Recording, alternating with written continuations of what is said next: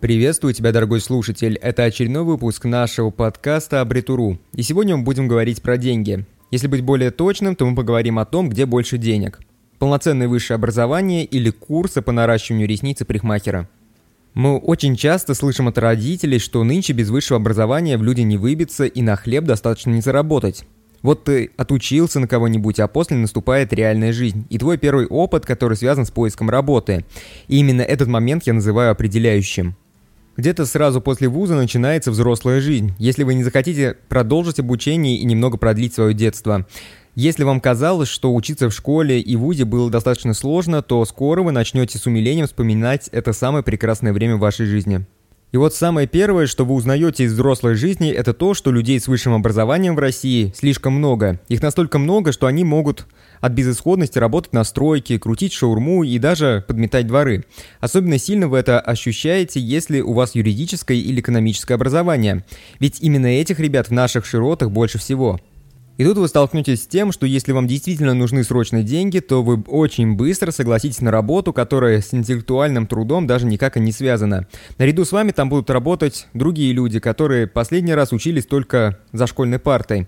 Вполне возможно, что я вас удивлю, но люди с высшим образованием даже в общепите работают постоянно. Хотя принято считать, что там только студенты и люди без образования трудятся. Но иногда там находятся люди, которые там просто от безысходности, ибо деньги нужны прямо здесь и сейчас, а найти работу по своей профессии очень сложно.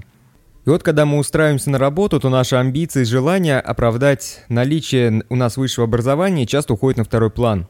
Вот казалось бы, что для педагога необходимо высшее образование, но оплата труда там крайне редко превышает 30 тысяч рублей. Даже если мы будем говорить про областной центр, то тут оплата будет гулять в районе 25 тысяч рублей. А сколько зарабатывает парикмахер? Но если он достаточно неплох, то где-то от 50 тысяч рублей, и это намного больше. А сколько зарабатывает торгаш на рынке? Ну, смотря чем он торгует, но точно от 40 тысяч рублей он делает. Тату-мастер зарабатывает больше, чем научный сотрудник, и это факт. И да, это все, наверное, несправедливо и даже обидно, но это все обусловлено перенасыщением кадрами с высшим образованием. Высшим образованием, которое достаточно низкого качества. И вот ранее я писал о том в своем блоге, как сдают сессию на дистанционной форме обучения. И ведь там все настолько просто, что знания точно никакие не получить. Но это же выходит человек с высшим образованием. И корочка у него соответствующая есть. Поэтому получается так. Да и вот по факту, предположим, что у меня недавно был шанс применить мое образование. Но я все посчитал. По деньгам совершенно невыгодно, поэтому я просто забыл о том, что у меня есть две корки. Вот так и живем. В общем, сейчас так выходит, что если вы закончите курсы по наращиванию ресниц, то на начальном этапе вы точно будете зарабатывать в 2-3 раза больше, чем если будете работать по своей специальности. И тут даже не важно, если вы какую-то докторскую защитили. Хотя стоит признаться в том, что инженерные специальности могут оплачиваться достаточно неплохо, но это опять же кому как повезет. Если вы устроите нормальную организацию, которая связана с нефтью, то да, там будете зарабатывать нормально. А если это будет какая-то халтурка, то уж извините, но опять же, оплата будет где-то в порядке среднестатистической, либо даже меньше. И тут остается только свыкнуться. А еще стоит вспомнить то, что в мелких городах у нас вообще не всегда есть нормальные компании. И там соглашаешься часто на то, что тебе плывет само в руки. Других вариантов там просто нет. И вот когда я публиковал эту статью а, на Дзене, у меня там оставили такой комментарий, что со мной не согласны. И написали, что без вышки даже дворы подметать никуда не возьмут. Ведь это крайняя необходимость сегодня, крайняя необходимость иметь высшее образование.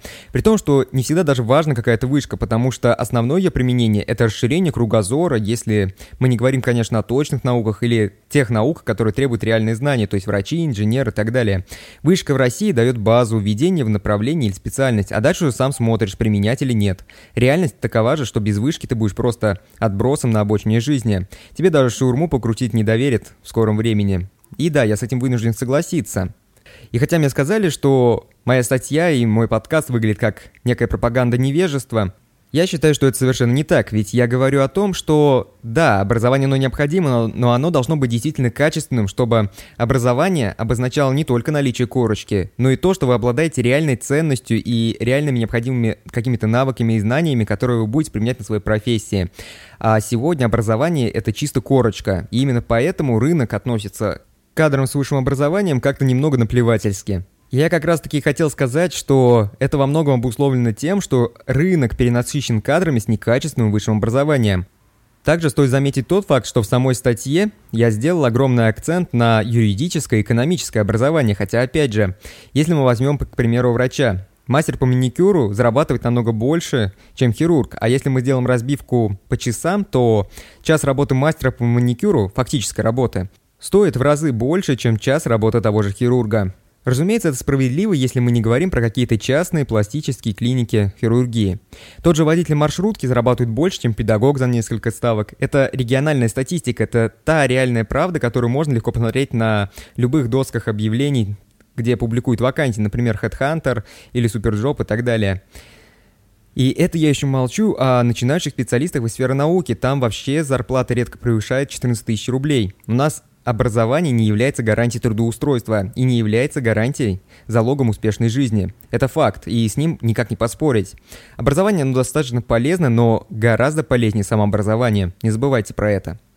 А на этом все. Вот такой небольшой подкаст получился. Надеюсь, что вам понравился. Если он вам понравился, то обязательно поставьте лайк и сделайте репост, если у вас есть такая возможность. Но если вы это слышите и еще не являетесь подписчиком нашей группы, то обязательно подписывайтесь. Подписывайтесь, потому что дальше нас ждет еще больше интересных тем.